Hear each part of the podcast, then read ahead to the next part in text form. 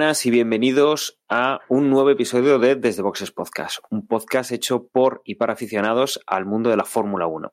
En esta ocasión abrimos la temporada 2020. Eh, no hemos tenido mucho tiempo eh, desde el último episodio, que es el que hicimos de resumen de la 2019, y ya estamos aquí eh, para abrir la temporada con el Gran Premio de Australia, con varias noticias, resumiendo un poquito pues lo último que, que se ha visto en los test y ya para meternos directamente en esta, en esta temporada 2020, como decía.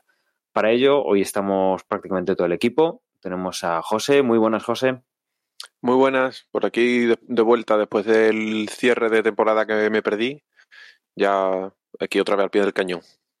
Hay que decir que creo que eres el, el que más ganas tenía ya de, de Fórmula 1 del grupo, porque te habías perdido ese episodio y, y faltabas por, Sí, por inaugurarte en este 2020. Totalmente. Además que, no sé, es inicio de temporada y siempre uno tiene una un- energía y una, una- una especial. A lo mejor en la tercera carrera ya estamos completamente desganados, pero ahora mismo estamos bien. Bueno, eso, eso nos va a llevar un tiempo llegar a la tercera carrera porque tenemos noticias en ese sentido y, y, bueno, bueno, luego las comentaremos. También tenemos a Emma. Muy buenas, Emma. Hola, buenas. Pues yo este- en esta ocasión no tengo, no sé, no sé. Igual es por lo que vamos a comentar hoy, pero no sé, no, tengo muchas ganas. No, me hace especial ilusión el comienzo del Mundial este fin de semana, si es que comienza. Sí, desde luego. Yo creo que, tenemos aquí un cóctel bastante, bastante entretenido para hablar hoy, entre crisis mundiales, entre los cambios normativa, lo que hemos visto en los test, y que vamos a agitar un poco la coctelera y a ver qué es lo que, qué es lo que sale. Y tenemos también a Juan, muy buenas, Juan. Hola. Jo, pues yo mm, para nada estoy como Emma, estoy más como José, en plan de que, además soy tan gilipollas que a estas alturas de la temporada todavía me creo que pueda haber sorpresas y que vaya a haber batalla y todas estas historias. O sea, que me lo creo de verdad. Y por mucho que los resultados de los test hayan dado que Mercedes va a arrasar de nuevo ya lo sepamos todos de antemano, yo qué sé, como que como que yo me creo todas estas alturas y que va a haber pelea y no sé de todas las temporadas igual para luego llevarse un chasco, pero en fin, esto es el, el año tras año, ¿no? Del- de los que nos gusta la Fórmula 1. Ujú.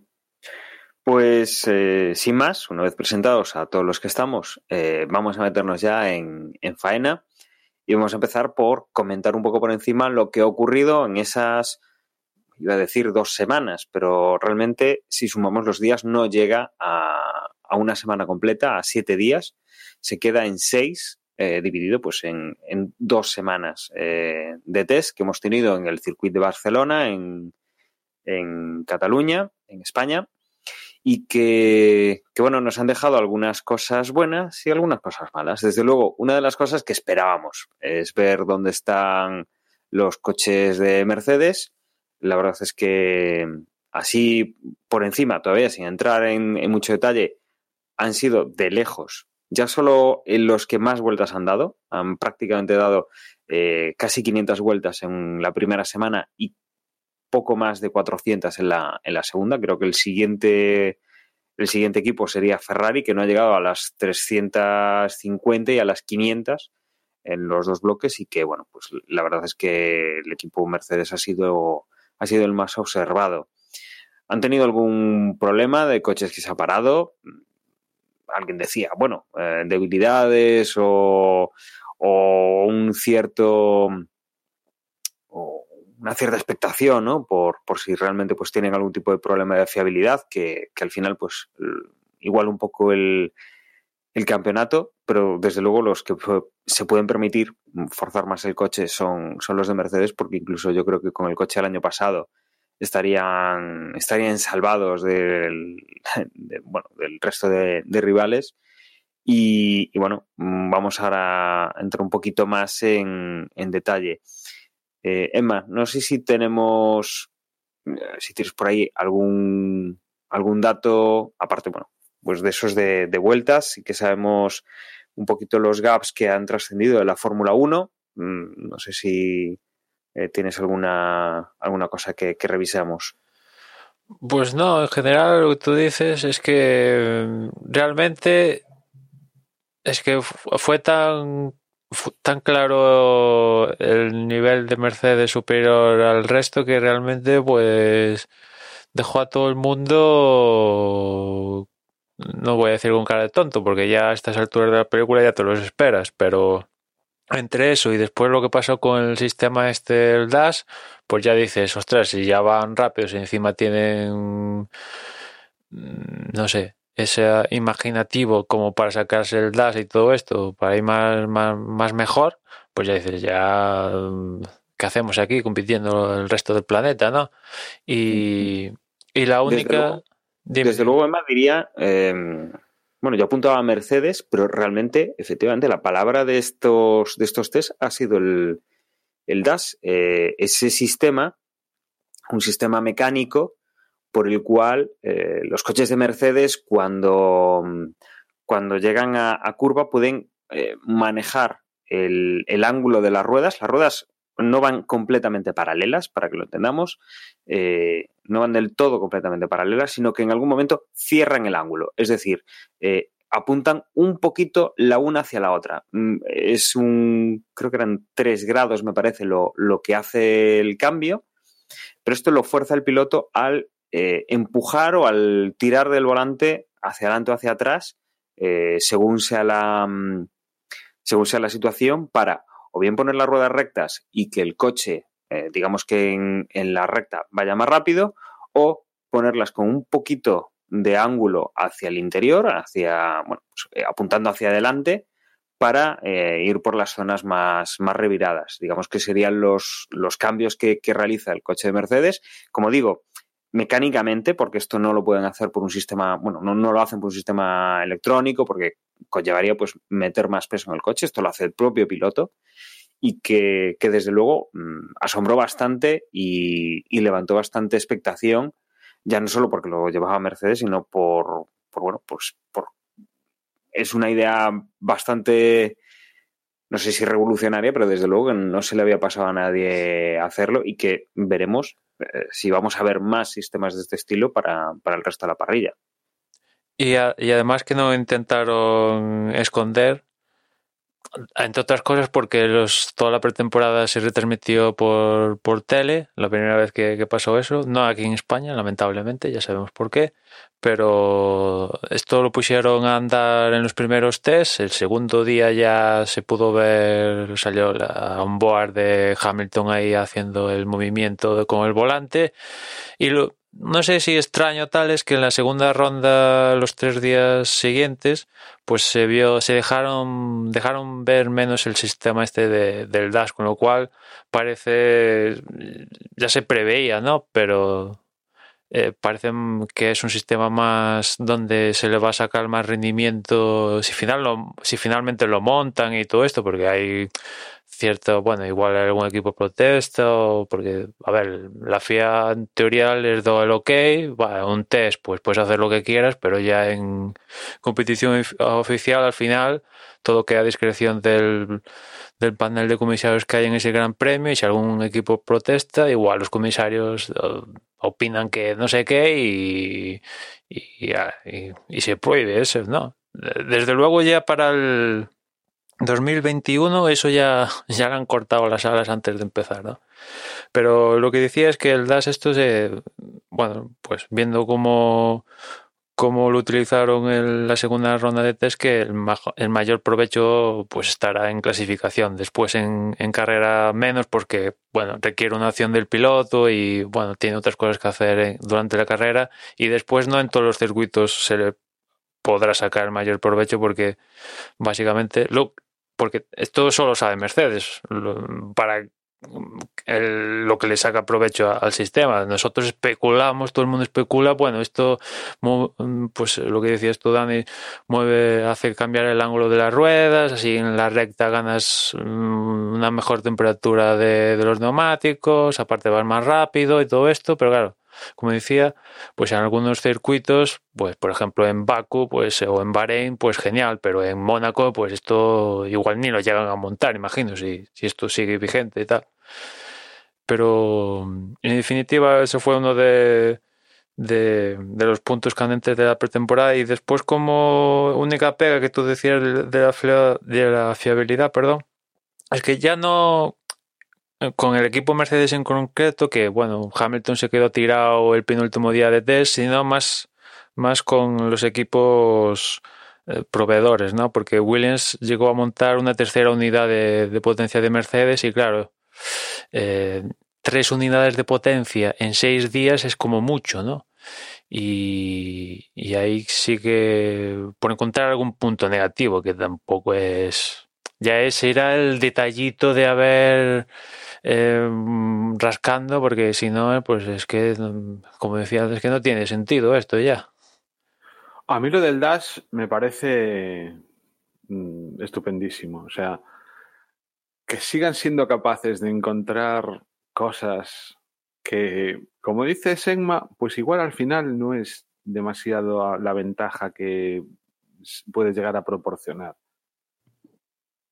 Pero por poca que sea, el, el sacarle los límites a mí me parece, o sea, chapó para los ingenieros de Mercedes en este caso, me parece estupendo. Y sobre todo, siendo capaces de mm, sortear todas las eh, incomodidades, entre comillas, ¿no? que les puede plantear el reglamento, al punto de estar ahí en, en- en ese borde de será legal, no será legal. Eh, hay opiniones para todos los gustos. En teoría es legal, ¿no? Le- se, se lo han dado por válido completamente. Si no lo han, si no lo han usado más, creo, al final solo, solo lo utilizó Hamilton en una de las sesiones, ¿no? Sí, bueno, no sabemos porque no, no pincharon la cámara de Hamilton todo el día, pero lo utilizaron, lo utilizó más Hamilton y más en la primera jornada. que solo lo utilizó Hamilton y solo en una, en una jornada, o sea, en una sesión. Que Bottas no lo llegó a poner y que Hamilton no lo llegó a volver a probar. No, no, pero Bottas lo probó. Bueno, lo probó porque lo tiene que probar. porque- De hecho, Vale, estuvieron ajustando parámetros en la segunda jornada, pues para eso, para... Digamos que el- la primera jornada fue así en plan bruto y en la segunda tanta intentaron ya perfeccionarlo de ahí que no se viera con tanta... pro- o sea, que no abundaran los ensayos, sino que fueran más al detalle a buscarle en Bueno, tandas en todo cortas y caso, tal. En todo caso, me parece estupendo. Y, ale, ya tienen el resto mm, algo que copiar, ¿no? Aunque solo sea para esa clasificación. A fin de cuentas, habrá muchos circuitos en los que mm, la clasificación es, si me apuras, más de media carrera. ¿no? Con lo cual, aunque vale, quizá en Mónaco, por ejemplo, como decías, que es uno de esos circuitos, tampoco vaya a ser donde. Bueno, yo esto hablo por lo que comentas, ¿eh? que, que no, no, sé realmente en qué circuitos les valdrá y en, y en cuáles no. Pero en todo caso, que me parece, no sé, magist o sea, es lo que tiene que hacer la Fórmula 1, el, el innovar, el buscar, el, el encontrar eso que marque la diferencia o, que intente marcar la diferencia. Así que, chapó, chapó. Y luego con, con respecto a los tests en general, teniendo en cuenta que hasta que arranque esto no lo vamos a tener claro o todo van a ser especulaciones, porque lo de los tests es siempre nunca sabes la gasolina que llevan, vale que ahora sí podemos controlar las ruedas y todo eso, pero bueno, también un poco en función de lo que han opinado la gente que, que los ha seguido más de cerca y sobre todo que entiende muchísimo más que yo, si ellos dicen que está la cosa muchísimo más apretada en, en lo que son las eh, escuderías del medio, que incluso Williams, el avance que ha tenido es enorme con respecto a, claro, era, muy fácil, ¿no? que Williams mejorase, había, era tanto el gap que tenían que, acercarse tampoco es que sea tan difícil, pero está bien, ¿no? Que, que no se han dormido en los laureles. eso de que Racing Point eh, tenga le haya ido a comprar las piezas a, Mercedes y se haya montado un Mercedes 2 que mm, y casi casi entre comillas vaya a tener muy por la mano el obtener el, cuarto puesto ¿no? en, en ese mundial de constructores siempre y cuando sean capaces de mejorar el coche a lo largo de la temporada y no sea que, que al principio eh, pues sí, esté muy por delante del resto, pero luego según vaya avanzando la temporada no sean capaces de evolucionar al ritmo que seguro que evolucionan los otros, pues parece que, va a ser una, un año bastante competido. Eh, a ver cómo está Ferrari con Red Bull y no sé, eh, para mí han sido unos test que no, no, he podido seguir muy encima, más bien poquito, pero algo sí que he podido verlos. Pero como decía antes, que me ilusionan y, soy optimista de cara al principio de temporada. Ah, o sea, vale, va a ser muy difícil, ¿no? Que, que haya un campeón que no sea Mercedes, pero y ya diría que va a ser muy difícil que, que, el campeón no vuelva a ser Hamilton. Pero aún así me da la sensación de que nos vamos a divertir esta temporada. Aparte hay, creo que hay muy buenos pilotos. Y encima te, tenemos uno nuevo, ¿no? O, o, bueno, no uno nuevo, pero sí uno que se, se, reincorpora, que es Ocon. Y si Renault también va un poquito mejor, pues yo creo que nos vamos a divertir esta temporada. En ese sentido, Juan, yo el, el incentivo que le veo a esta temporada es que, eh, vamos, veo claro que el campeonato se lo va a llevar Mercedes y que muy posiblemente el campeón del mundo sea Hamilton y ya a día de hoy eso hay que tenerlo asumido, igual que el año pasado eh, lo tenía asumido en la tercera carrera, este año lo tengo asumido antes de empezar, pero precisamente eso se ha convertido en mi incentivo para este año, que yo lo que quiero ya es ver cómo Hamilton iguala el número de campeonatos del mundo de Michael Schumacher y creo que su objetivo a corto plazo es convertirse en el, en el piloto más laureado de la historia. Si no me fallan las cuentas, este año igualaría, así que ya tengo claro que, que es ahí donde, donde quiere atacar y, y, vamos a ver si lo consigue, que yo creo que sí. Hombre, armas no le van a faltar para conseguirlo, o sea, tiene que poner él de su parte para, para perderlo y, y que Botas esté inspirador este, este año para que pase algo semejante a lo que pasó el año de, de, de Rosberg, ¿no? Aunque quizás con todo lo que está pasando en torno al famoso coronavirus, igual tenemos un mundial disfuncional y dentro de esa disfunción, pues se abren oportunidades para otro, porque, a ver, a 22 carreras que era lo que teníamos previsto, pues no sé. Eh, yo igual que José lo veo muy claro, pero dependiendo de cómo avance el tema este del famoso tema del 2020, el prota del año y tal, pues nos podemos encontrar con un mundial disfuncional, aplazamiento de carreras, de repente carreras consecutivas, de repente que un fin de semana haya dos grandes premios, porque se suspende otro. Bueno, a día de hoy únicamente hay, ahora comentaremos un, una nota de aplazamiento en el mundial, pero tal como está avanzando esta, esta cosa y, está afectando a Europa y todos los equipos son base en Euro, base europea, aunque Haas esté ahí en Estados Unidos, pues también le afecta, pero sobre todo el tema más candente a día de hoy italiano, sobre todo Ferrari, pues en un escenario así como lo planteo, pues imagínate que, no sé, un mundial de repente se reduce de 22 citas a, no sé, ya me estoy poniendo en plan apocalíptico, ¿eh? pero a 13, mm, pues ahí las posibilidades de outsiders pues aumentarían. Y claro, esto te lo dicen hace dos meses y dices, va, pero ¿cómo va, cómo va a pasar esto? Pues bueno, pues ahora estamos con con aplazamientos, con no sé qué, vamos a ver si se... Bueno, ahora este fin de semana vamos a Australia, pues mm, en teoría se debe correr y la semana que viene ir a Bahrein y tal, pero oye, día a día... O sea, Bahrein va a ser a puerta cerrada. Ya, ya, pero en el momento, y ya, ya estoy derivando el tema, perdón, pero en el momento que haya un caso positivo en el paddock, pues imagino que esto se parará por completo.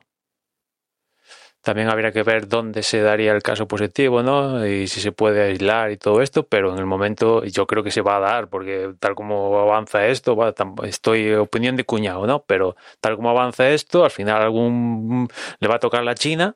hay, hay mucho mucho, muchas posibilidades por la parte italiana, por la parte al final te, acaba tocando y en el momento que el paddock reciba, porque estas son pequeñas ciudades, eh, reciba un caso positivo, pues imagínate, ¿no? O sea, cuarentenas, eh, ya te quedas aislado, eh, ahora mismo... Es que, es que aquí además, bueno, o sea, el calendario es el que es el que es eh, los desplazamientos son como son y los equipos eh, van todos juntos prácticamente. Es decir, em, o sea, de hecho los pilotos me suena de haber visto vídeos de, jets privados en los cuales pues van mezclados los pilotos de, varios equipos y, y, se desplazan juntos.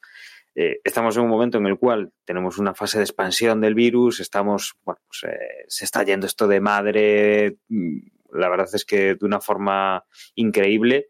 Eh, justo mientras estamos grabando, en España se han suspendido las fallas, que es una fiesta a la comunidad valenciana muy importante y que debido a aglomeraciones, pues hemos tenido eh, cancelaciones de, eventos, eh, va a empezar a haber mm, de convenciones y de, este tipo, aplazamientos, partidos de fútbol a puerta cerrada.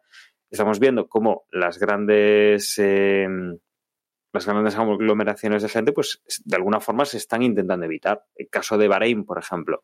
Me comentaban el otro día también del tema de, mm, de, ¿Dónde es el Mundial de Fútbol este año? Es en... Eh, bueno, no, este año no. Es Eurocopa, es este año. Es Eurocopa. Este me habían comentado. Es en Tokio, será. No, eso son las Olimpiadas. Bueno, las Olimpiadas también están están en observación a ver qué es lo que, es lo que ocurre. la propia Eurocopa va a peligrar un poco porque son 12 sedes en 12 países distintos y yo creo que aquí, pues, eh, la verdad es que va a poder influir un poco el cómo viajen los equipos de, Fórmula 1, em, el tiempo que va a haber entre carrera y carrera. Las dos primeras son eh, el fin de semana del 13 al 15, este que estamos ahora en Australia. La siguiente semana ya estamos en Bahrein, una semana de descanso y vamos a Vietnam en el momento que haya una cuarentena, mm, el tiempo que hayan pasado los mecánicos juntos, eh, pues eso van a tener que mirarlo. Si alguien coge el virus, mm, pues pongamos que va a estar 15, 20 días o incluso un poco más eh, aislado, en bajas. O sea, desde luego los equipos puede ser auténticamente eh, rompedores los estragos que puede hacer el virus. Ya no solo. El problema no es que alguien enferme, o sea, es que en el momento en que alguien enferme, ponen a los que han estado en contacto con él en cuarentena. ya, ya. O sea. Sí, los equipos posiblemente vayan a necesitar plantillas de, el personal más esencial por duplicado. Es decir, van, van a necesitar eh, dos juegos perdón por la palabra, pero dos juegos de mecánico, dos juegos de ingeniero, dos juegos de... Porque Claro, porque uno tendrás que mandar un equipo a Vietnam y tendrás que mandar otro equipo a, no sé, a donde toque, a Rusia, porque es posible que el de Vietnam luego no pueda viajar a Rusia porque tenga que dejar pasar X tiempo. No sé. Eso Ferrari y Mercedes lo podrán hacer, Williams no creo. Ah, claro, no, claro. Aparte del tema puramente mm, biológico de pillar la enfermedad, ¿no? Está todo lo derivado logístico de te ponen cuarentena. Por ejemplo, Ferrari estuvo a días de no poder salir de Italia y ahora vamos a ver cómo regresa. Porque claro, Bahrein lo tenemos a continuación de Australia y más o menos pues van de Australia por así decirlo, directos a Bahrein. Pero una vez que acabe Bahrein, eh, ¿cómo van a entrar a Italia? Y si entran a Italia, después van a poder salir. Eh, claro, es que. Y, todo lo que conlleva eso, me, me, refiero desarrollo de piezas, todo esto, claro, quieras o no quieras, de una forma u otra, está adulterando el transcurrir normal de lo que sería un mundial, aunque las prioridades siempre es la salud y todo. Bueno, pues ya sabes, yo lo doy por, por asumidos, ¿no? Eso es la prioridad número uno. Pero todo el tema está logístico, por ejemplo, claro, porque eh, ir a Australia pues hay que hacer una serie de escalas y normalmente las hacen en Singapur y no sé qué sitio mm, de, de Oriente Próximo y claro, si viajabas de Italia con todo lo que ha pasado pues ya no te permitían entrar. Ya hemos visto lo que pasó en, en bueno, lo que está pasando en MotoGP y de todo esto que han sido más... En MotoGP han, han preferido aplazar directamente y tal. Y en la Fórmula 1 de momento solo han pospuesto desde China, que vamos a ver si no es una cancelación al final, e ir mm, día a día, por así decirlo, porque también mm, imagino que todo el mundo cuenta con que esto se solucione en algún momento de este año, pero ¿quién te dice que no se soluciona? Mm, No sé. Igual me estoy poniendo en lo peor de, de tal, pero tal como tal como se está desarrollando todo el tema este, eh, yo creo que de una forma u otra, más tarde, más temprano, va a acabar afectando al transcurrir normal del Mundial. De hecho, leí hace un par de días que había un... A tres kilómetros del entorno del circuito de, Australia se había dado ya un caso de un positivo de coronavirus en una clínica a un doctor. O sea, eh, Después, ¿tiene sentido hacer estas competiciones sin público? Mm, Hombre, en el caso, en el caso de la Fórmula 1 con, con el, el tema de la retransmisión y todo esto,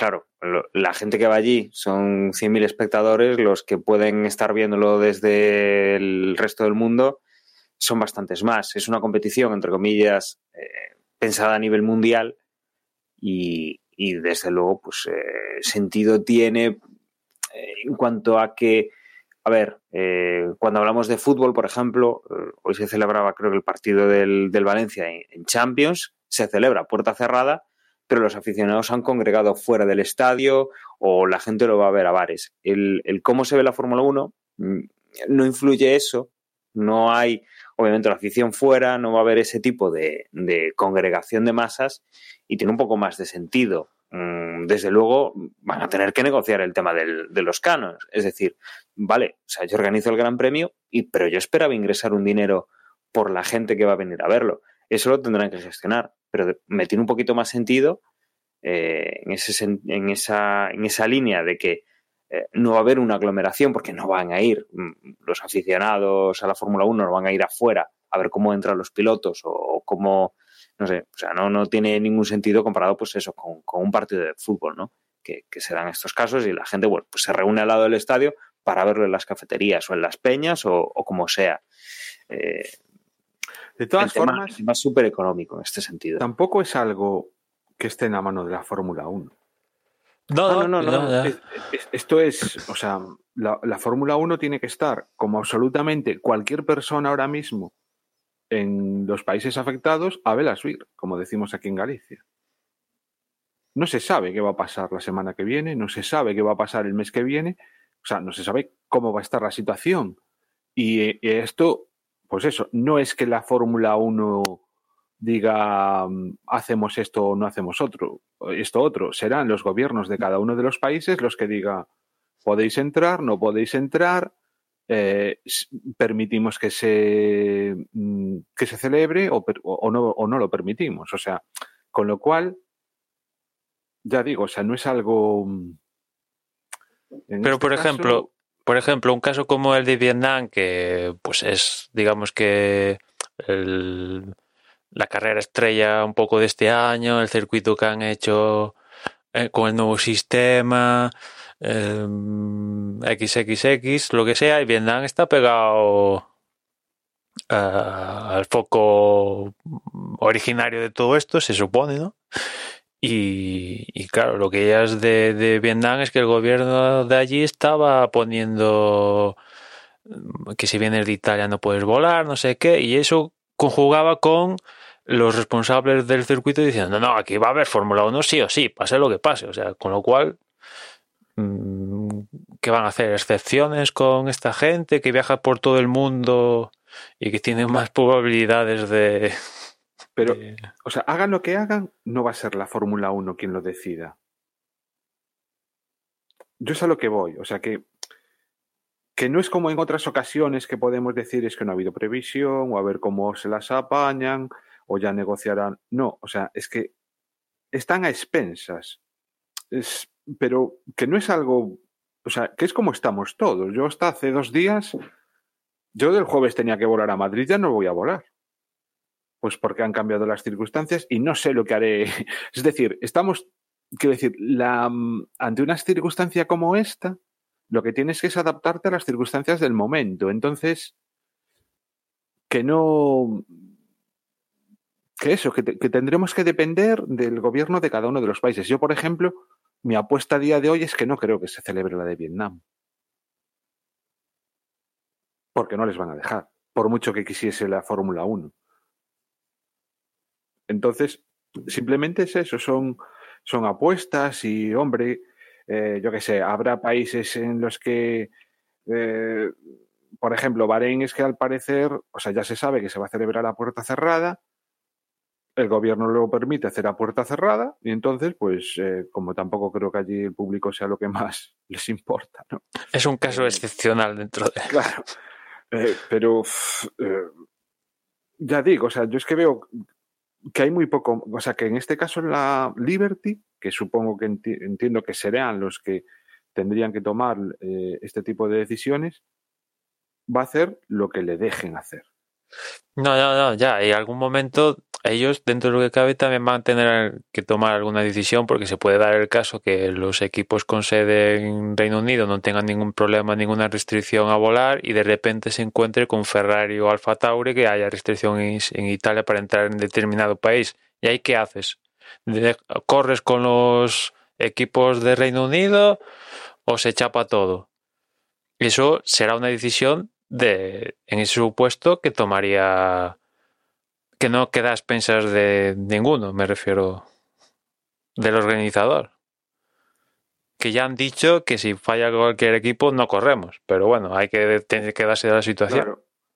Sí, ese, ves, ahí sí, ahí obviamente sí que será Liberty la que tenga que, que plantear cuáles, cuáles son las reglas del juego, entre comillas, ¿no? De o jugamos todos o rompemos la baraja, ¿no? Como, como se suele decir. Me parece, bueno, me Claro, parece, sí, o sea, parece que es lo lógico, ¿no? To- Tomar todo- ese tipo de decisión, pero Todo esto va, lo planteaba por el, el hecho de, de que, bueno, en un, como decía antes al principio, un mundial, viendo esto, lo que vimos en los test y todo esto, que pare- parece muy plácido a priori para Mercedes, con todo esto, este agente externo que ha aparecido tal del coronavirus, nos puede plantear un mundial sui generis, y dentro de ese sui generis, pues, mm, lo que parecía muy claro, de repente, pues, Claro, no es un mismo un mundial Dios a te 22. oiga, Emma. Dios te oiga, pero y mira que soy optimista, pero creo que la diferencia es tanta que Hombre, no, ya, pero no sé. Yo, por ejemplo, a menos carreras le veo más posibilidades a Botas que a 22 carreras, por ejemplo. Eso sin duda, siempre, siempre está claro que a menos carreras, eh, o sea, cuanto, cuanto más largo, cuanto más largo sea el campeonato, más posibilidades tiene el que el, el equipo que más regular sea o el piloto que más regular sea, eso sin duda. Claro, Pero por aún ahí, así, Mire, aún y, así, y- y ya para empezar, o sea, para, o sea, tenemos, tenemos dos cosas claras. Bahrein se va a correr a, a puerta cerrada.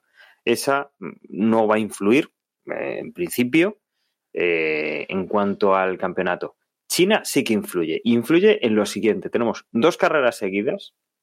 Bueno, tenemos tres carreras, dos carreras seguidas. Luego tenemos Vietnam. Vietnam, vamos a ver qué es lo que deciden las autoridades.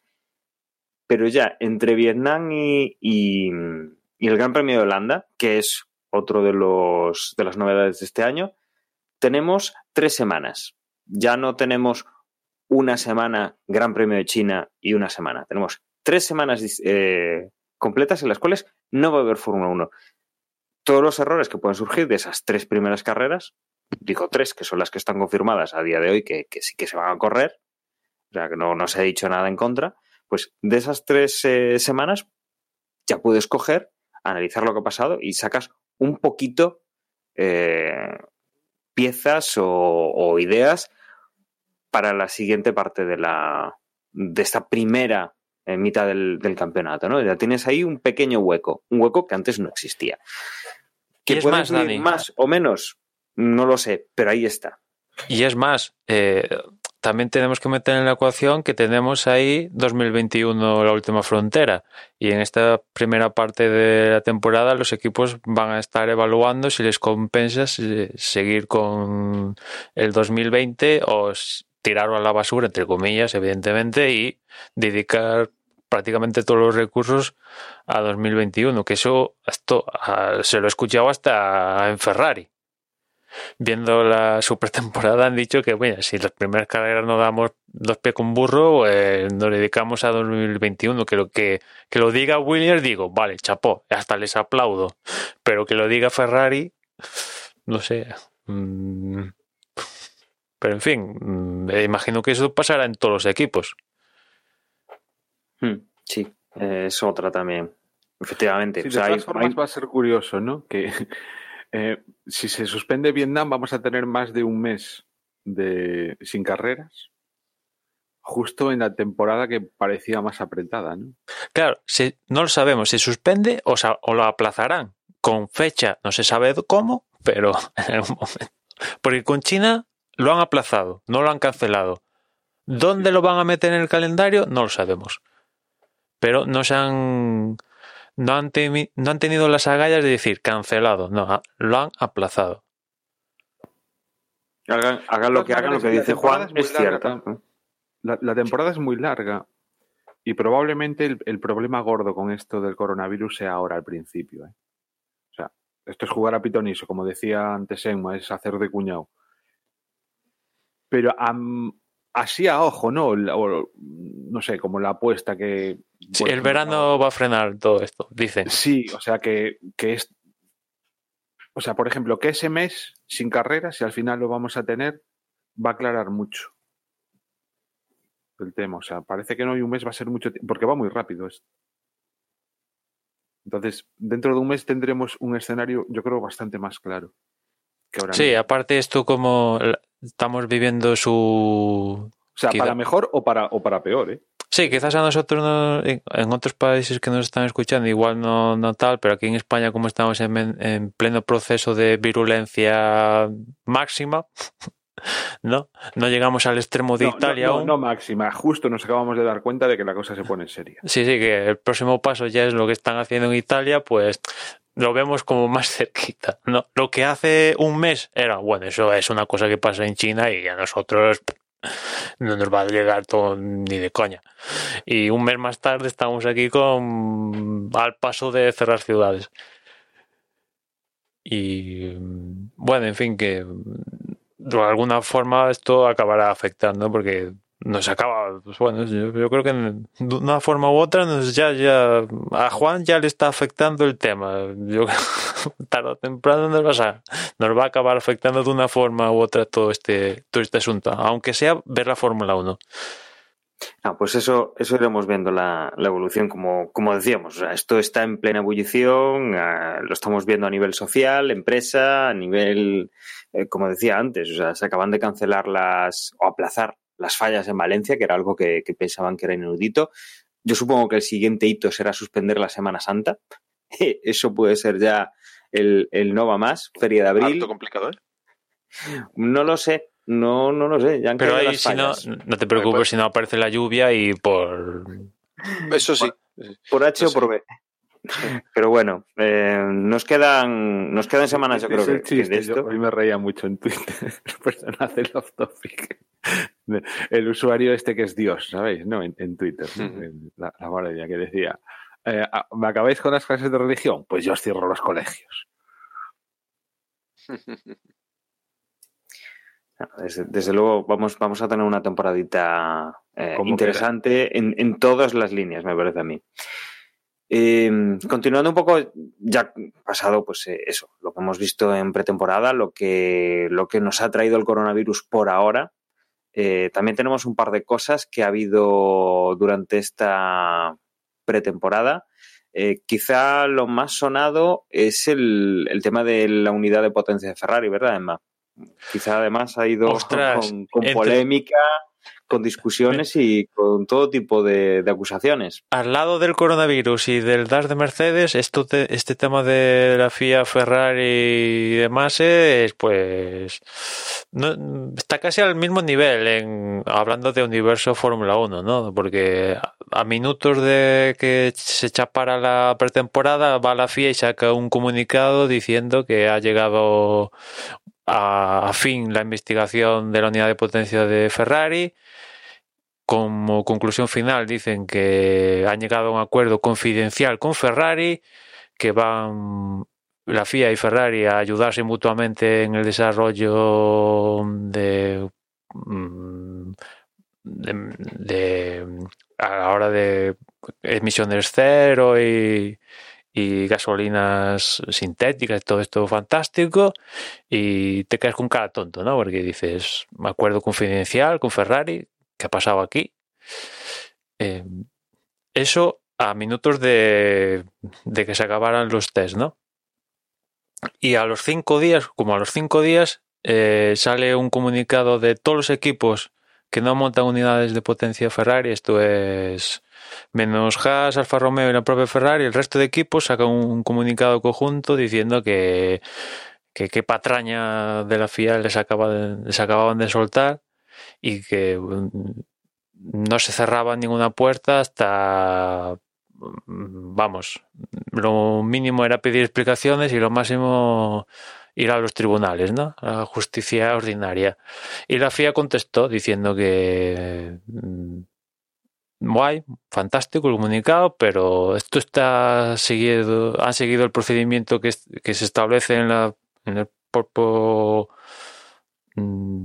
directiva de la FIA y que a callarse y que esto es lo que hay y o lo comes o lo tomas o lo dejas. Pero esto es lo que hay, chavales. O sea, muy guay el comunicado, fantástico, pero esto es lo que hay. El acuerdo confidencial de confidencial, no me sale la palabra, de- el acuerdo confidencial se mantiene, no van a decir ni mu y, y, ya está. Seguir pataleando. Más o menos es un poco, o sea, no es textual esto, evidentemente, pero la idea es esa, ¿no? Que la verdad, no sé vosotros cómo os, cómo os quedasteis con todo, con todo el percal este de la investigación confidencial. Bueno, el, acuerdo confidencial. Pues mira, sonaba eso, ¿no? A secreto de confesión. De, faltó decirle, les hemos puesto una penitencia, van a tener que rezar mm, cinco Padres Nuestros y cuatro Ave Marías y han prometido que no lo vuelven a hacer. Pero no podemos decir el pecado porque fue con, en secreto de confesión. Y a mí realmente no me extrañó este tipo de, mm, de decisión porque estamos acostumbrados a que este es un deporte, o sea, tenemos que asumirlo de principio a fin, o sea, ya son muchos años. Este no es un deporte en el que todos tengan las mismas oportunidades, en el que las reglas del juego cambian cuando, em, cuando lo deciden a veces incluso los propios equipos, em, que, incluso se han llegado a cambiar campeones, o sea, que, hay veces que esas normas han hecho que quien fuese a ganar realmente acabase perdiendo.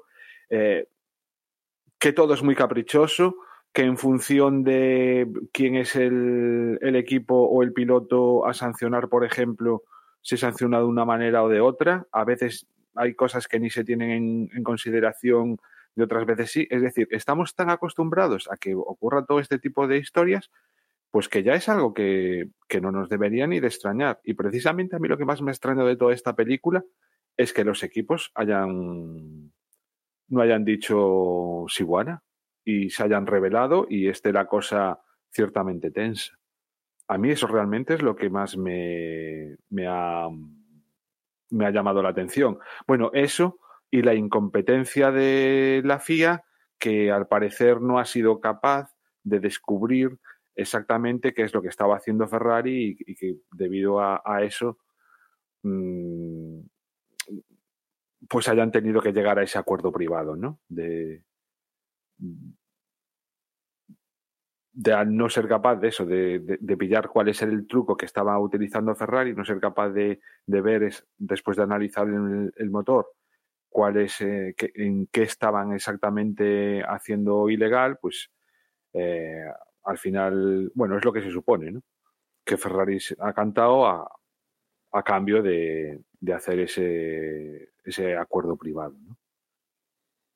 Lo que está claro es que Ferrari algo raro hacía, porque tal y como sucedieron los hechos el año pasado, quedó clarísimamente que después de no sé cuántas poles consecutivas fue poner, o sea, ver, decir que los iban a investigar y a partir de ahí ni una más, con lo cual, ya digo, a mí, por un lado, me sorprende cómo se lo han tomado los equipos, pensé que iban a ser mucho menos beligerantes y por otro lado me demuestra cierta incompetencia por parte de la FIA. Y también me gustaría saber qué es lo que opina Liberty de todo esto, porque de todos es el, digamos, el, actor implicado que, del que menos he escuchado nada. Pues volviendo un poco sobre el tema de Ferrari y de la el acuerdo con la FIA, yo de entrada me quedé a cuadro cuando vi la noticia. Mm, entiendo perfectamente el cabreo de los otros equipos. Y luego, mm, no entiendo la forma de actuar de Liberty, no, no la entiendo. No, bueno, de, de Liberty no, de la FIA. O sea, realmente esto no, debería depender de Liberty.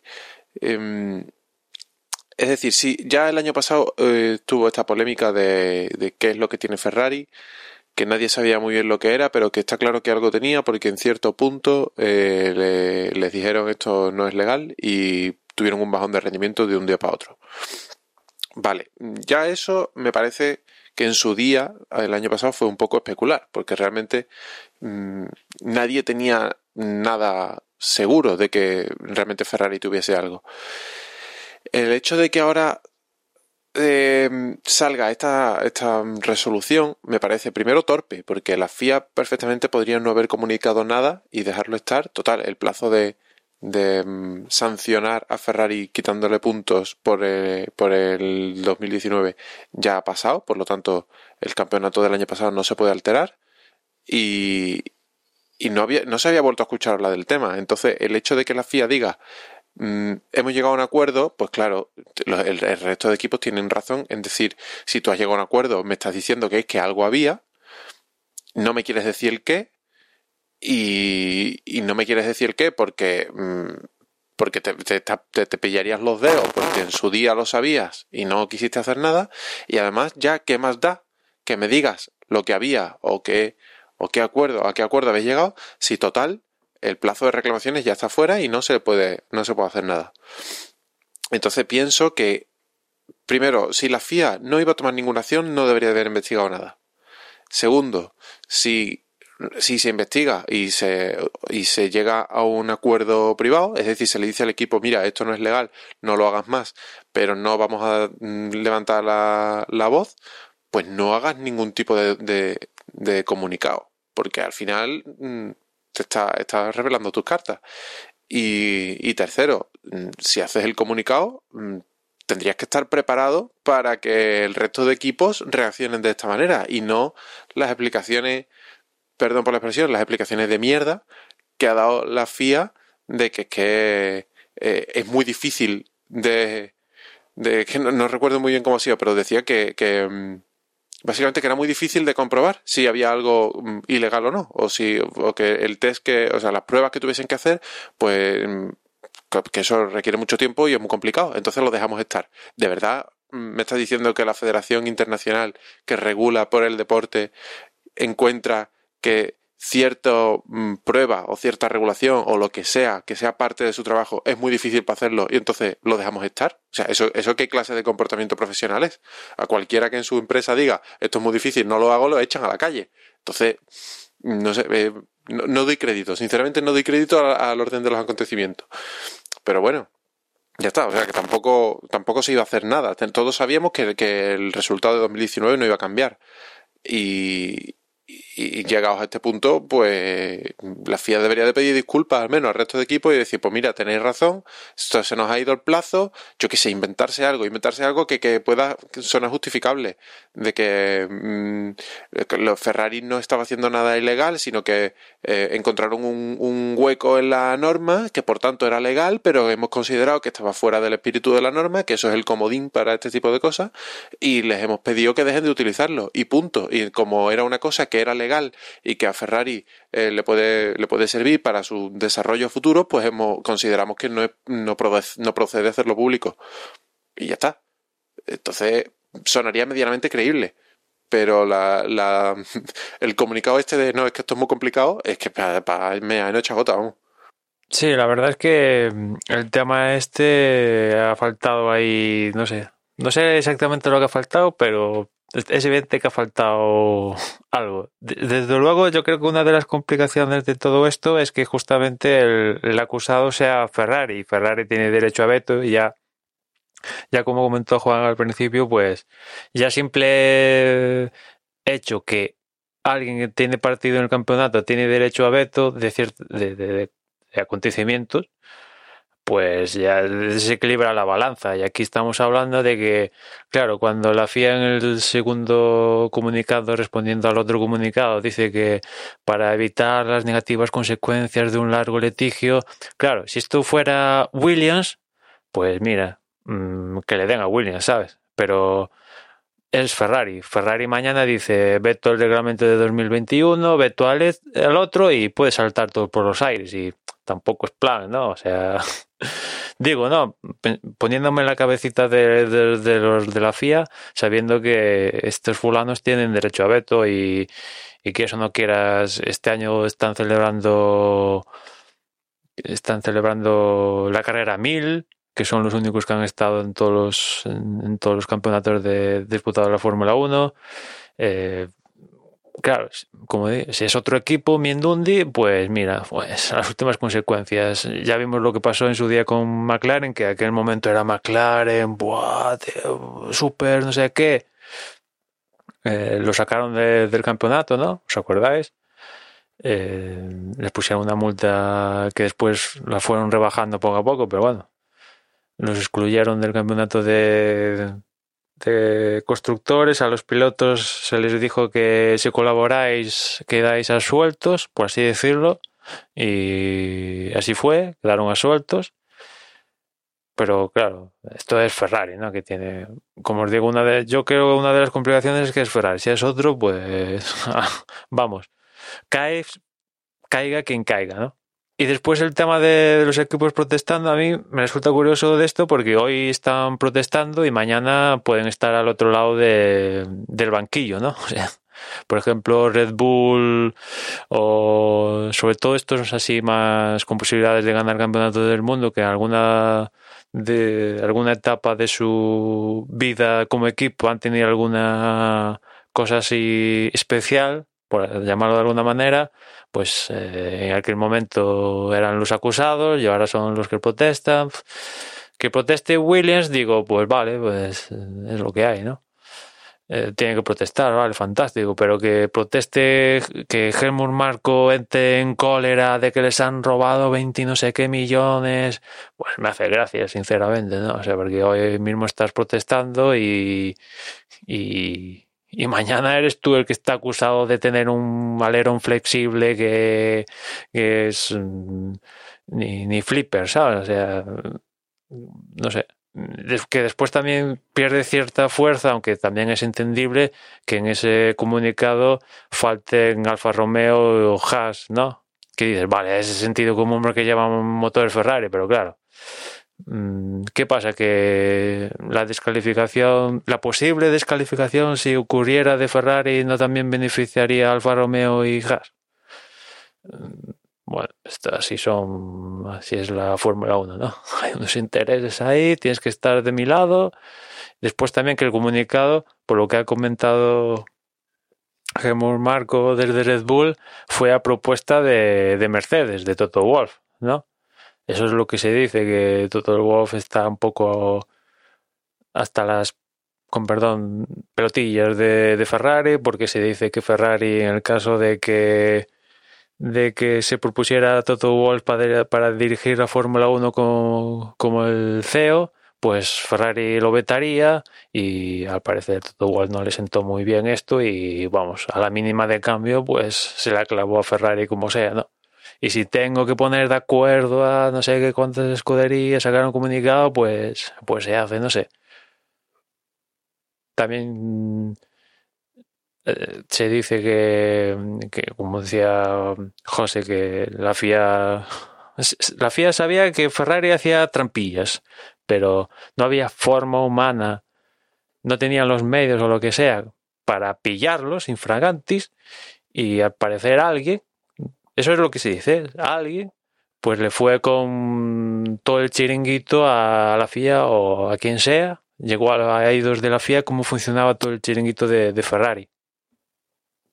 Y claro, al, al, final, pues la FIA tampoco, digamos, podía exponer esa fuente, ¿no? De, porque se dice que hay algún que otro espía de Ferrari o, o el entorno de Ferrari que, que ha soltado prenda de cómo funciona exactamente todo el truquillo, que después también es, quieras o no quieras, ahí hay un desarrollo de propiedad intelectual que, que, puede tener derivaciones en motores de calle y imagino que a esta gente, a Ferrari, pues le interesará que no se descubra, ¿no?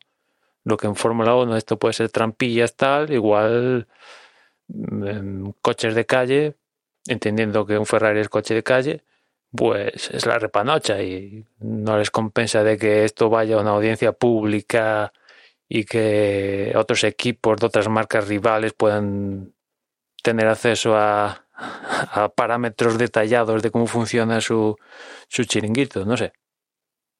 El caso es que mm, si hay algún algún acontecimiento esto será en justicia ordinaria, porque lo que es la deportiva, yo creo que la FIA, que eso no nos guste o no nos guste, ha actuado según los procedimientos que tienen sus estatutos, con lo cual, pues, si los equipos estos que protestan que quieren seguir petaleando, por así decirlo, tendrán que ir a, a la justicia ordinaria que puede acabar como en el de la, de la aurora, todo esto.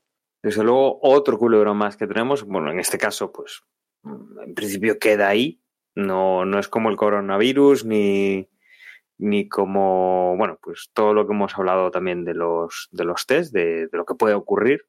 En este caso, pues, en teoría aquí para, pero seguramente mm, más adelante tengamos alguna otra cosa que, que venga un poco de esta, de esta guerrilla, ¿no? Que, que se está que se está ultimando pues en, dentro de la Fórmula 1 y que sobre todo yo creo que es la enésima vez que hablamos del derecho de veto del, del, equipo Ferrari por el mero hecho de ser Ferrari, de estar ahí desde el principio y de no haber dejado de correr nunca la Fórmula 1 y que, bueno, la verdad es que es un poco algo que, que debería cambiar porque no tiene sentido que, un equipo pueda tomar este tipo de, de acciones contra, contra, los demás y que, bueno, desde luego, eh, dan muestra de un favoritismo que no, no tiene ya mucho sentido.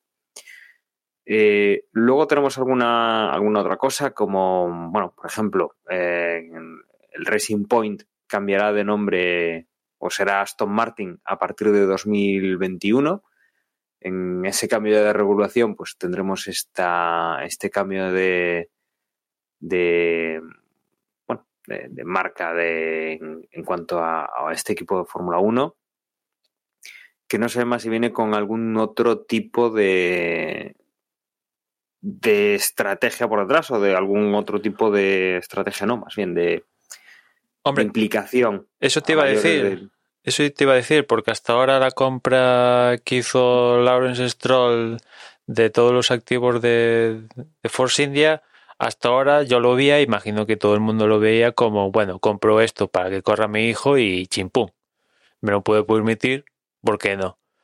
Pero ahora, uh, llegando a este acuerdo con Aston Martin, comprando el 20 no sé qué porcentaje de Aston Martin y tal, haciéndose con, con los derechos de la marca para los próximos 10 años y tal, y van a hacer sinergia equipo de Fórmula 1 eh, coches de calle. O sea, van a hacer, digamos que es la estrategia de McLaren, utilizar eh, la Fórmula 1 de trampolín para vender coches.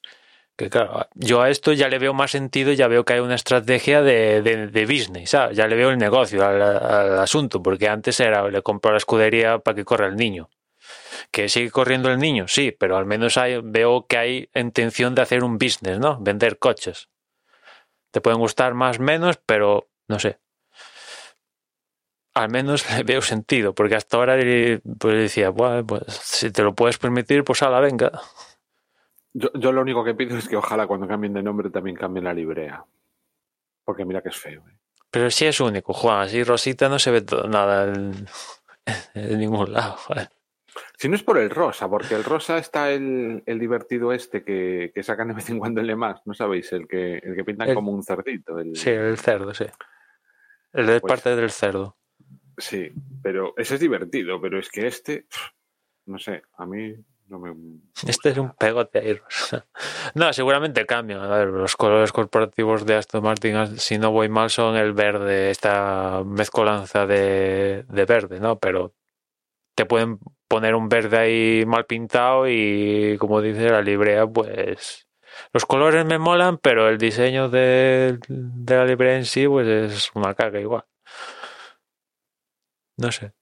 Por cierto, hablando de esto, súper recomendable el episodio de Histo Racing que dedicó precisamente a, los diseños, a las libreas de, de los Fórmulas 1, a lo, bueno, de, los, de cualquier coche, de, del auto, o sea, del motor sport a lo largo de los años. Eh, no os perdáis ese episodio de Histo Racing. Pues eso, y, y, después, claro, ahora ya le veo, a ver, mm, no sé, esto es, pero ya tiene más sentido con toda esta estrategia y tal, ya veo más sentido un poco a la estructura de equipo, no sé, ya cobra más sentido que a Sergio Pérez firmara el año pasado por tres años. Hay una intención de hacer algo grande que lo conseguirán, pues es muy chungo. O sea, tenemos ahí el caso de McLaren después de irse al hoyo, se está intentando recuperar y le está costando un huevo, ¿no? O casos como Williams después de ganarlo todo, pues ahora están en eh, ahí en, en, el foso, ¿no? No sé, pasta van a tener a raudales. Eh, por lo visto, Mercedes ha colaborado, ¿no? Se ve que se han dejado algún plano del coche del año pasado en el túnel del viento y se los han se los han cepillado aunque en Racing Point dicen que no, no, se han basado en fotos y a partir de fotos, renders 3D y todo esto nos hemos sacado. Que, eso lo vamos a ver, ¿no? Porque me parece, a ver, me parece, esto es de, de no sé, de perogrullo, ¿no? Que los equipos de abajo pues decidan copio a los coches que funcionan, ¿no? Esto ha pasado toda la vida. Eh, que eso tiene su riesgo. Puedes, eh, porque puedes copiar el coche que va, que gana, pero claro, si no entiendes cómo ese coche gana, pues te puedes dar el hostiazo mayúsculo, ¿no? Que es, vamos a ver cómo evoluciona Racing Point, porque ha copiado el Mercedes del año pasado y parece que tiene un rendimiento inmediato, ¿no? Sí, o sea, ¿tú crees que simplemente ha copiado? Yo creo que ahí Mercedes ha colaborado más. Claro, es no copiado, solo, no solo se ha dejado copiar. Copiado barra colaborado, pero no, pero claro.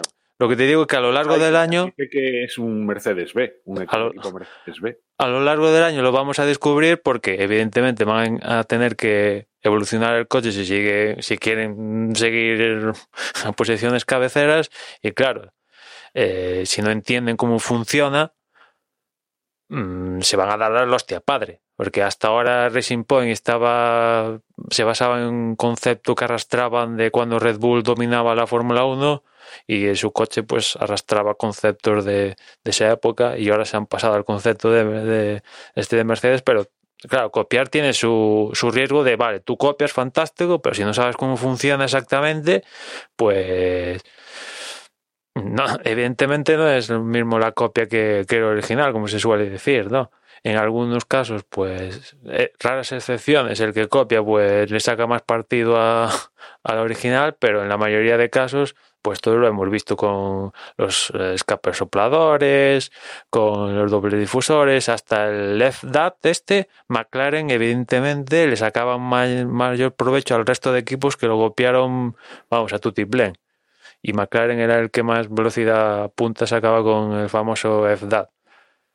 Vamos a ver si les funciona. De momento, en vista de los test, joder, eh, estaban ahí mm, luchando por conseguir ahí décimo, no sé qué, y de repente, pues, ostras, si se despista Ferrari y a, a- a vista de los test, pues hasta se colocan ahí por la lucha por el podio, si me despistas.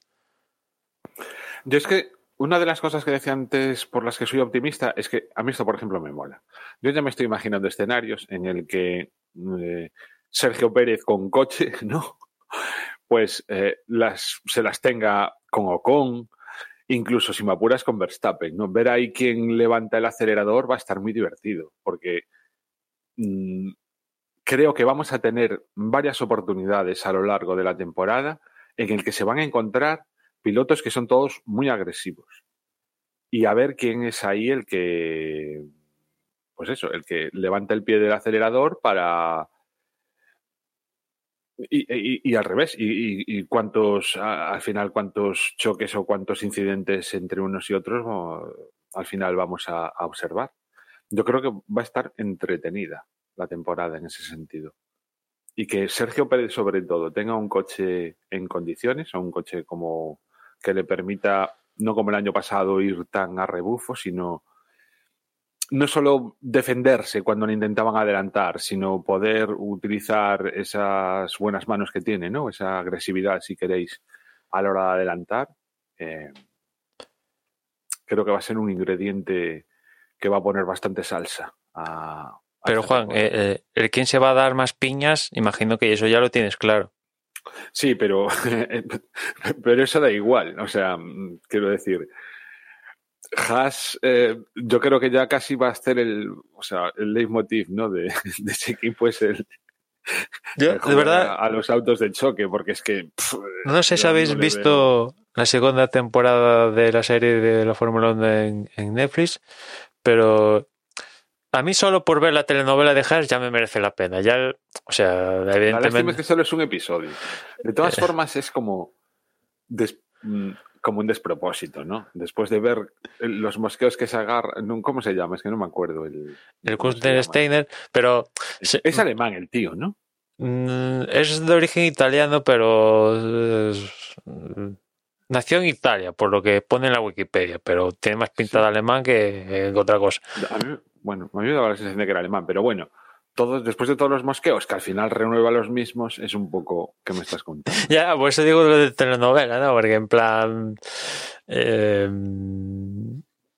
que no sé hasta qué punto eso será verdad, que después de lo que pasó en. ta- Tal como nos lo vende la serie, ¿no? Después de lo que pasó en el Gran Premio de Gran Bretaña, eh, Magnussen le estampa la puerta del motorhome y sale por patas Steiner a perseguirlo y se encuentra con el, con el preparador físico el asistente de Magnussen y le dice esto no que esto no vuelva a suceder, no sé qué, y después llega a decir palabras textuales, si dependiera de mí, estos tíos no seguirían. Y digo yo, pero si tú eres el team principal, ¿qué me estás contando? Que lo diga un mecánico ahí matado, vale, pero tú eres el team principal, no depende de ti, joder, entonces ¿de quién depende? Ese equipo, tío. bueno, o sea, ya, ya, por lo menos por lo que se ve en la serie, ya el año pasado era esperpéntico cómo se. mm, lo- el capítulo, los dos capítulos. Pero Era. Eh, ¿Tú viste las bromas, las pullas que le lanza a Grosjean? Es- Sí, Son sí, sí, fantásticas, bueno, en plan, además- hijo puta. tío no tiene vergüenza ninguna. O sea, es, es como peor jefe que puedes tener. Porque aparte de que el tío se ríe de todo el mundo y que, y que es un, un pésimo jefe, es que luego encima mm, se mete con sus empleados. O sea, un- una cosa, en fin. Eh, el año pasado ya la- la- el capítulo iba de eh, Grosjean está desmotivado, es un manta, está causando un montón de accidentes, nos está costando un dineral en reparaciones al coche. Este tío no hay por dónde cogerlo, no, no, no levanta cabeza. Cada día que se sube y al final es, no, pues lo hemos renovado. Y, este año es tres cuartos de lo mismo. O sea, es. De verdad, yo solo he podido ver. Pero es, es ese señor. Como, yo no entiendo cómo, cómo de, de Jim Haas ah, confía en ese hombre para llevar el mando de. De Bueno, claro, es que después es viendo, que- después viendo al no, Jim Haas este, digo, vale, ahora lo entiendo todo. Claro, es que es eso, o sea, cuando él manda más, está allí, parece el, el, el secundario tonto, porque no dice ni pío, se le queda así con. Le, le jode las carreras y se queda así con cara de haba, pues no sé. Y después es que sacaron hasta el tío este de Rich Energy, ¿sabes? El de Barbas, que dices, Uy, joder, uy, uy, ese ese es otro. Vaya, vaya personajazo.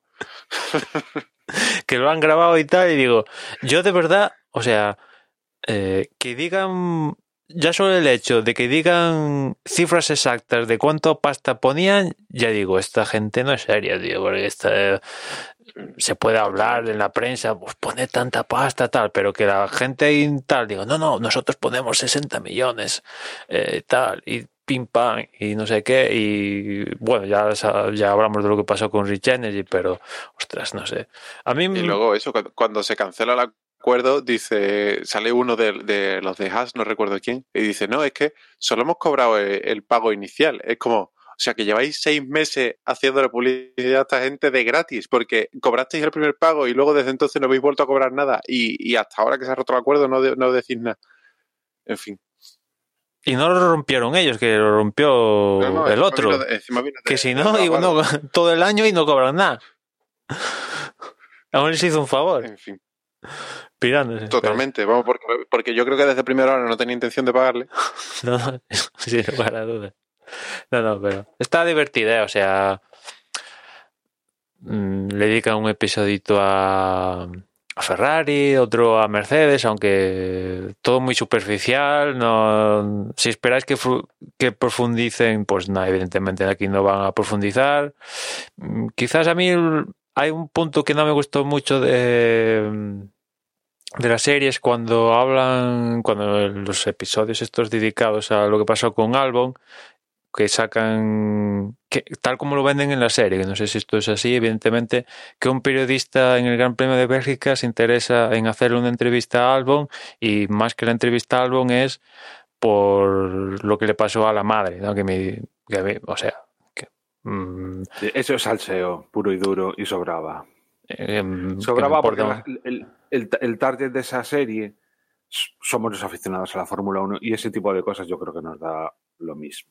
Sí, sí, to- totalmente.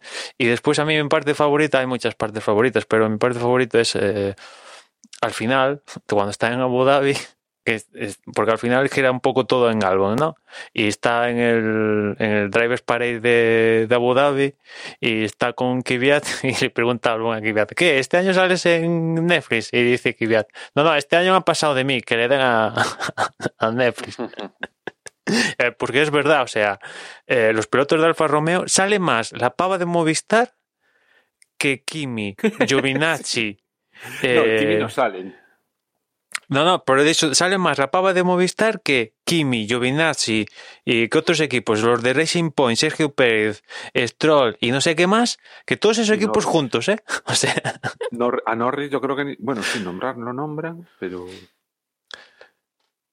sí, sí, o sea, es, divertido, ¿no? Esa parte, ¿no? Evidentemente, me imagino que no pueden meter a todos, pero es un poco, dices, mm, ¿qué pasa? Que Alfa Romeo aquí no ha corrido. No existe ese equipo en la serie.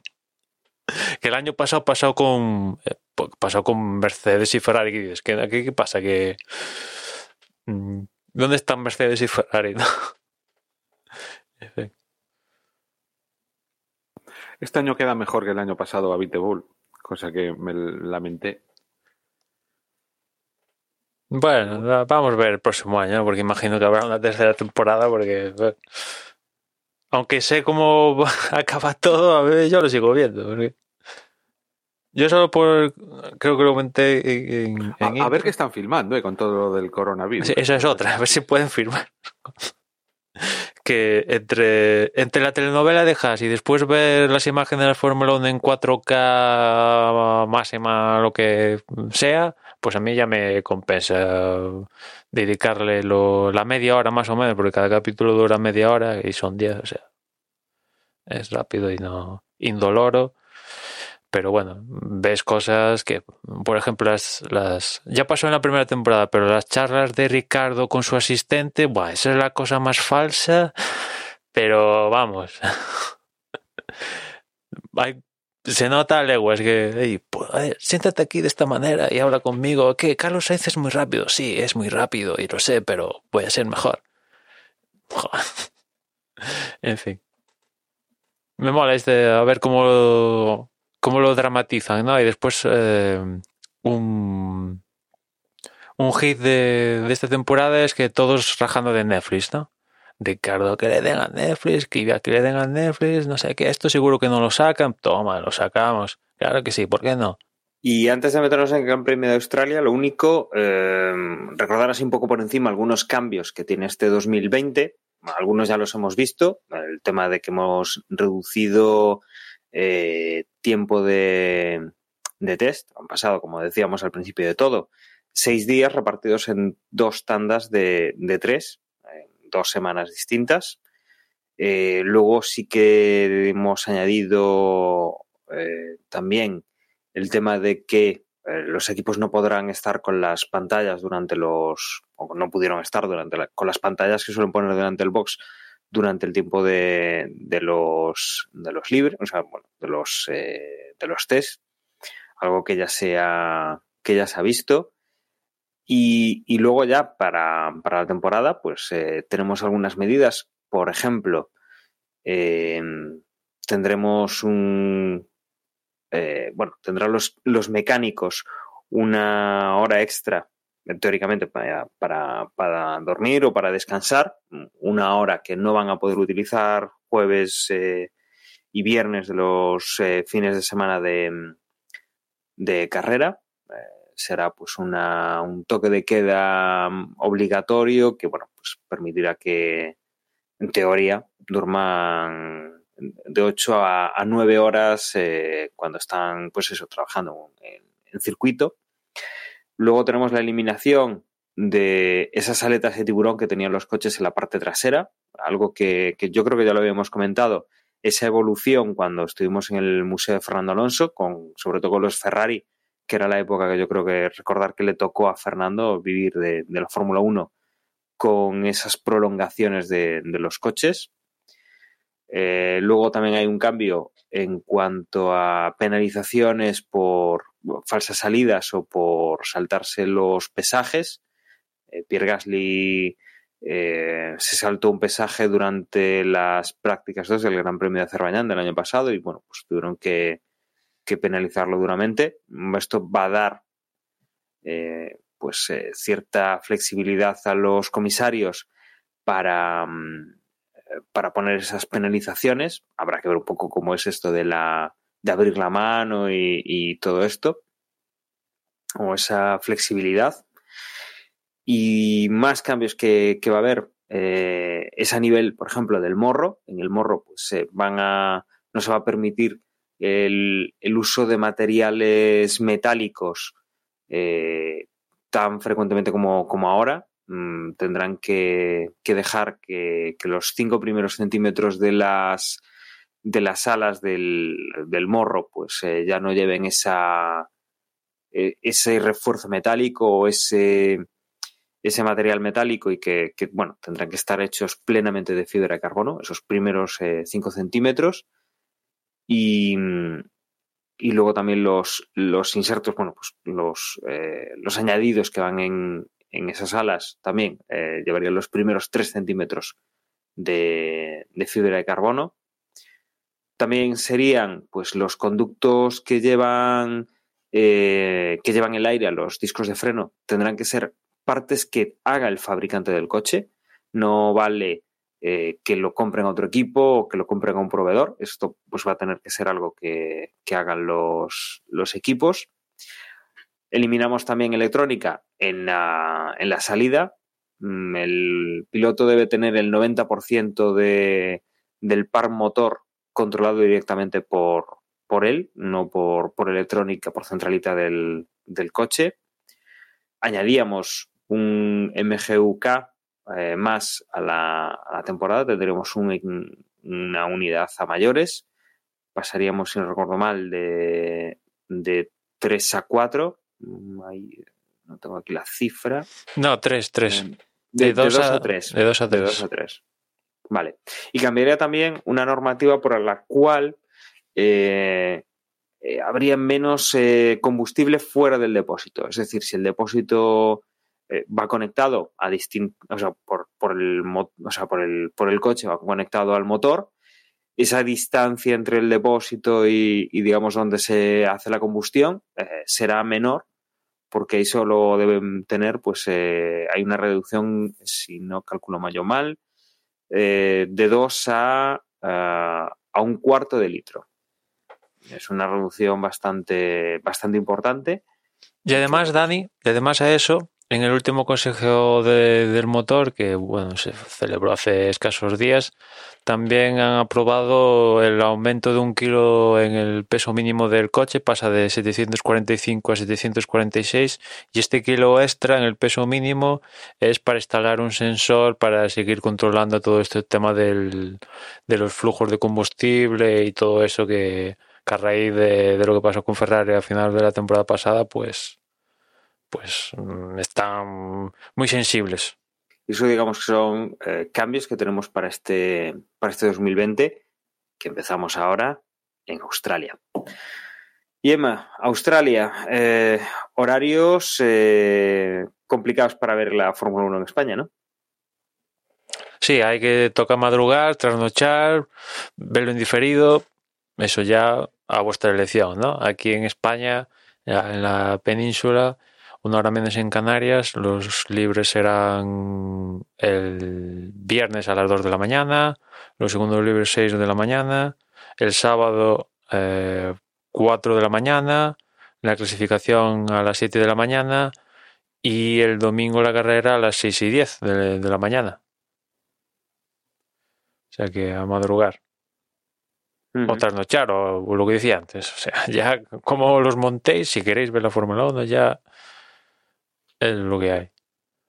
Luego, en cuanto a neumáticos, recordemos cómo, cómo estaban nombrados los neumáticos. Eh, digamos que en cada carrera van a llevar tres tipos de neumáticos, eh, uno más duro, uno más, o sea, uno duro, uno medio y uno blando. El compuesto de cada uno de los neumáticos variaría entre el C1, que es el más duro de todos, y el C5, que es el más blando de todos. En este caso, para, para la carrera de Australia, van a llevar el C2, el C3 y el C4, que serían los neumáticos, eh, digamos, de la franja intermedia, siendo el C2 el más duro y el C4 el, más blando, y que básicamente pues los equipos eh, se tiran como normalmente, ¿no? Eh, más del compuesto eh, blando que, está asignado, que en este caso es el C4, eh, y la verdad es que sin mucha, sin mucha innovación, ¿no? Tenemos entre 10 y, y 8 neumáticos, quizá Pérez y Stroll, por ejemplo, son así los que se van a un número menor, entre, entre 1 y 3, siendo lo más normal 2 del, del neumático intermedio, y entre 1 y 2 eh, del neumático más duro del, de los tres que se, que se van a, a, utilizar. Habrá que ver un poco cómo, cómo tratan los nuevos neumáticos el, el circuito de, de, Australia, que recordamos que tiene una parte que, que, que, es urbana, con lo cual, bueno, pues hay igual desgaste. Perdón, me estoy confundiendo yo. El, el medio urbano es el de, el de Canadá. No, este también, este también. también. También tiene una parte. Sí, sí, es las calles sí. de, de Albert Park. Que por cierto, mm, a priori en 2021-22 van a reasfaltar por primera vez desde que se celebra el, el Gran Premio en Albert Park. Van a hacer reasfaltado en, en, el circuito, bueno, en las calles donde, donde se hace el circuito. Vale, y en cuanto a DRS, eh, tenemos tres zonas de, de DRS eh, con dos puntos de detección. La primera zona de DRS, la detección está entre la curva 10 y 11. La activación es entre la 12 y la 13. Es una recta más, eh, bueno, de las tres yo creo que es la intermedia. Y luego tendríamos la detección entre la 13 y la 14, para poder activarse la línea de llegada entre la 16 y la 1. Tendríamos la, esa pequeña chicane y eh, luego podríamos volver a activarlo entre la 2 y la 3, que digamos que es la zona un poquito más corta. Quizás un poco más corta que la, primera zona de, de DRS, pero la primera zona de DRS tiene, tiene más curvatura, con lo cual, bueno, pues eh, habrá que ver un poco eh, cómo, cómo afrontan los pilotos esta, esta primera carrera y cómo, cómo saca ventaja pues, de esas zonas de DRS. Y es un poco lo que sabemos a día de hoy. Eh, como, como, ya hemos hablado, bueno, aquí coronavirus pues es un es una variable bastante complicada de predecir. Eh, ya tenemos carrera aplazada, ya tenemos carrera a puerta cerrada.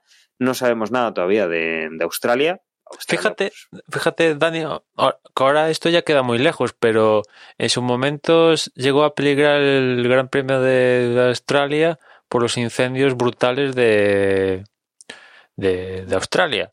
Y esto parece que pasó. hace- Y eso hace no dos sé, ¿qué meses. hace? Dos meses, sí. Y ahora, tío, está con el coronavirus. Esto, el mundo es la hostia. Eh, tremendo, ¿no? O sea. Sí, sí. mm. Pues sí, totalmente. Sí, pues eh, a día de hoy esto es lo que, lo que tenemos. Eh, luego, con, con, lo que comentaba mm, Juan al principio, eh, con esto del, de los récords de, de, Schumacher, lo tengo por aquí delante. Eh, lo que Hamilton puede conseguir este año, pues es superar las 91 victorias de, de Schumacher. Hamilton lleva 84. Eh, lo que también puede conseguir son más podiums que Michael Schumacher, 155 por 151 de, de Hamilton. Eh, Mercedes podría superar los cinco mundiales consecutivos de, de, Ferrari. Tendría aquí el, el, sexto Mercedes. Y todavía. No, ahí, ahí Mercedes ya va camino del séptimo. Va, va camino del séptimo, vale. Entonces lo.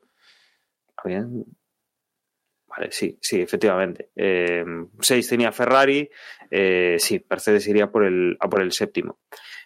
Y luego, dentro de los que tienen opciones, entre comillas, tendríamos a Verstappen y Leclerc todavía que podrían ser, pues eh, ya no es con, con Schumacher, ya no es con Mercedes, sino estos dos pilotos todavía podrían batir el récord de, del campeón del mundo más joven de la historia. Eh, todavía estarían a tiempo de, de bajar ese, ese registro. Y es un poco pues lo que lo que tenemos en esta temporada que empezamos, esta temporada 2020. No sé si queréis añadir alguna cosa más o podemos ir cerrando para, para, bueno, pues para comenzar esta temporada. La verdad es que, que ha estado un podcast de prácticamente hora y media que, bueno, no ha estado nada mal. Yo, una cosa que dejó de sonar yo así un poco Juan antes, eh, a mí me ha sorprendido mucho el rendimiento de, de, Renault. Ya no es porque ahora esté Ocon en el equipo junto a Ricardo, sino que eh, aún no sabemos ni la decoración oficial de, Renault a día de hoy. Esto es algo que vamos a desvelar de aquí a los primeros entrenamientos libres. Y, de hecho, la presentación fue la más cutre de, todas las que hubo. Y el coche salió totalmente negro en los test y tal. Pero oye, mmm, no sé. Hay que tomar los test y tal, lo que hicimos siempre. Pero, ostras. Igual la Vitebula acaba la temporada. ¿Que sí la acaba o que no? no? Que sí, que sí, que sí la acaba. Digo, así de primeras, mm, parece que han... Claro, es que esto es todo relativo, o sea, hay, hay que ver en acción oficial, pero fiabilidad, rápido, o sea, los test desgranados de de los test, las seis jornadas daban a Renault por detrás, tanto en larga, en, en long runs como en, en simulacro de clasificación detrás de, de, Mercedes. A un mundo, eso sí, pero detrás de Mercedes. Es que entre la igualdad que yo presumo que va a haber entre todos los equipos, eh, va a estar muy divertido el tema, porque, por ejemplo, me parecerá muy difícil, o sea, a priori, a estas alturas, claro, antes de empezar, me parece muy difícil, por ejemplo, que McLaren vaya a ser capaz de conseguir lo que consiguió el año pasado. Sobre todo teniendo en cuenta que es rival directo de Renault y que el año que viene va a correr con motor Mercedes. Con lo cual, en Renault tampoco, mm, o sea, les darán el motor porque tienen que dárselo, obviamente, pero quiero decir que las facilidades van a ser poquísimas y entonces no creo que McLaren pueda llegar a estar a la altura y a poco que mejore Renault ya lo va a pillar porque ya estaba cerquita el año pasado, con lo cual si Racing Point también se suma a ver cómo lo hacen los Toro Rosso, que um, me va a ser dificilísimo acostumbrarme a llamarlos, ¿cómo es? Alfa Centauri, puede ser. Ojalá fuera Alfa Centauri. Alfa Tauri. Siendo... Alfa Tauri. ¿Ves? Si es que me acuerdo lo de Alfa por, por, o sea, la parte del Alfa me acuerdo por lo que es por lo de Alfa Romeo. O sea, es verdad, ostras, no, no, había caído hasta ahora que había dos Alfa en la parrilla. Bueno, ah, pues, uno con pues yo F y otro con PH, ¿no? Sí, sí. Sí, pero, o sea, yo es por lo que me acuerdo. O sea, es Alf, Alfa Tauri, de todo, sí. claro, Alfa Tauri. Sí, bueno, a ver si por ahí. Pero bueno, eso, que probablemente los Alfa Tauri también estén ahí dando guerra. Se suma Williams. El que creo que va a quedar más descolgado este año es Haas. Me da la sensación. Vamos a tener temporada divertida. Luego, y luego, a ver cómo está esa pelea entre Red Bull y Ferrari. A ver si definitivamente Red Bull es capaz de ponerse delante. A ver si Honda sigue apostando por el motor o como lleva amenazando bastante tiempo, se olvida de nuevo de la Fórmula 1 para pasarse a los motores eléctricos, ¿no? No es eso lo, a lo que andan ahora, o las amenazas que dicen. No, no. Acuérdate 1. que han prorrogado un año más. Un año, un año. Ya, que es, um, al final es una prórroga y no quiere decir nada, pero Honda, que yo sepa, no está ninguna. O sea, sí está sacando coches eléctricos y todo esto, pero en competición, pues. Pero bueno, que puede estar muy divertido. No, no, sí, sí. sí. Si es lo que decimos siempre, si quitaras a los equipos de arriba, nos quedaría un campeonato, vamos, de alucinante. Pero claro, no se pueden quitar los de arriba. Que eso no quieres, a mí me mata, no sé, no sé a vosotros, pero a mí me mata un poco lo guay, ¿no? O sea, sí, ver ahí el quinto, sexto, cómo se matan, pues sí, está guay, no te digo que no, pero molaría que se mataran por el primero, el segundo y el tercero. Uh -huh.